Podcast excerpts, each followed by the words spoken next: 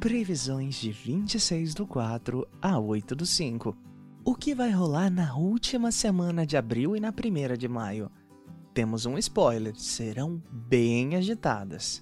Teremos uma superlua cheia em Capricórnio, Plutão retrógrado, Mercúrio e Vênus em Gêmeos. E aí, prontos? Boas-vindas ao De Olho no Céu, o podcast do Astrolink. A última semana do mês já começa com uma superlua cheia em Escorpião. Esse fenômeno acontece quando a lua está mais próxima da Terra na fase cheia, o que ocorre no dia 26 de abril. Na astrologia, isso indica uma intensa energia lunar agindo sobre nós. Às 0 hora e 31 minutos do dia 27, a superlua faz oposição exata ao Sol em touro, começando a fase cheia. Com isso, por si só, já temos uma superlua poderosíssima, capaz de ativar nossos sentimentos e a necessidade de conexão com o nosso interior. Mas essa alunação acontece fazendo uma oposição também a Urano, o planeta do imprevisível. Surpresas podem acontecer e a instabilidade emocional estará em alta, mas não para por aí. Plutão, corregente de Escorpião, fica retrógrado bem no dia 27. Ele reforça a necessidade de reforma interior. A dica é: tente se reconectar com sua essência, seja através de terapia, meditação ou outra coisa que te faça bem. Revise tudo o que for preciso para passar por uma profunda transformação. Ah, e se prepare para possíveis noites inquietas. No dia 30, próxima sexta-feira, o Sol faz uma conjunção exata com Urano em Touro. Lembrando que Urano é o planeta do imprevisível. Fala sobre rebeldia, revolução, alterações súbitas e inovação. Touro, por sua vez, não é um signo que tem muita afinidade com esses temas ele é terra fixa e não curte mudanças. Esse encontro entre os dois astros reforça a necessidade de olharmos as coisas com um novo ponto de vista, uma nova perspectiva para mudarmos o que for preciso.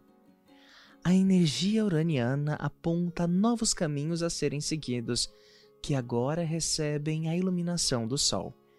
Touro chega com o seu poder de construção de bases sólidas para efetivar uma nova jornada. A dica é: não tenha medo das mudanças que a vida acaba sugerindo. Apenas encare o novo, observe seu entorno com um novo olhar e veja que sim, mudar é preciso. Agarre essa energia para trilhar um novo e grandioso caminho de forma segura e sólida. Na primeira segunda-feira de maio, dia 3, a lua minguante entra em Aquário. Essa é uma fase que indica uma energia de finalização e de desapego. É hora de deixar para trás o que já não nos cabe mais. Aquário concede a abstração e racionalidade para lidarmos com essa etapa que nos leva ao fim de algo. Quer uma dica? Reflita sobre as situações em sua vida que não devem mais ser sustentadas inclusive em seus ciclos de amizades, que é um tema bem aquariano. Ainda nesse dia, Mercúrio encerra o trânsito em Touro e entra em Gêmeos, seu domicílio. Esse é um movimento que inspira muita curiosidade e mente agitada, já que a tendência é de querermos saber um pouco sobre tudo. O problema aqui é a falta de foco que a inquietação pode gerar e a dificuldade em finalizar o que já foi começado. Esse Mercúrio está mais preocupado em explorar e conhecer coisas novas, saciar a própria sede por novidades. É uma energia que conflita muito com o Touro, signo anterior e que ainda continua evidente devido ao Sol, que ainda se encontra nele. Abuse da curiosidade geminiana, mas tente ainda se agarrar a touro para executar atividades necessárias. Por último, temos Vênus entrando em Gêmeos no dia 8 de maio, indicando uma vibe bem diferente para os relacionamentos. Enquanto esteve em Touro, o foco desse planeta era no compromisso das relações, Agora, o objetivo é ter novas experiências e diversificar no campo social e romântico. Esse é o momento de conhecer novas pessoas, trocar muitas ideias e, se já estiver em um compromisso amoroso, convidar seu par para programas diferentes.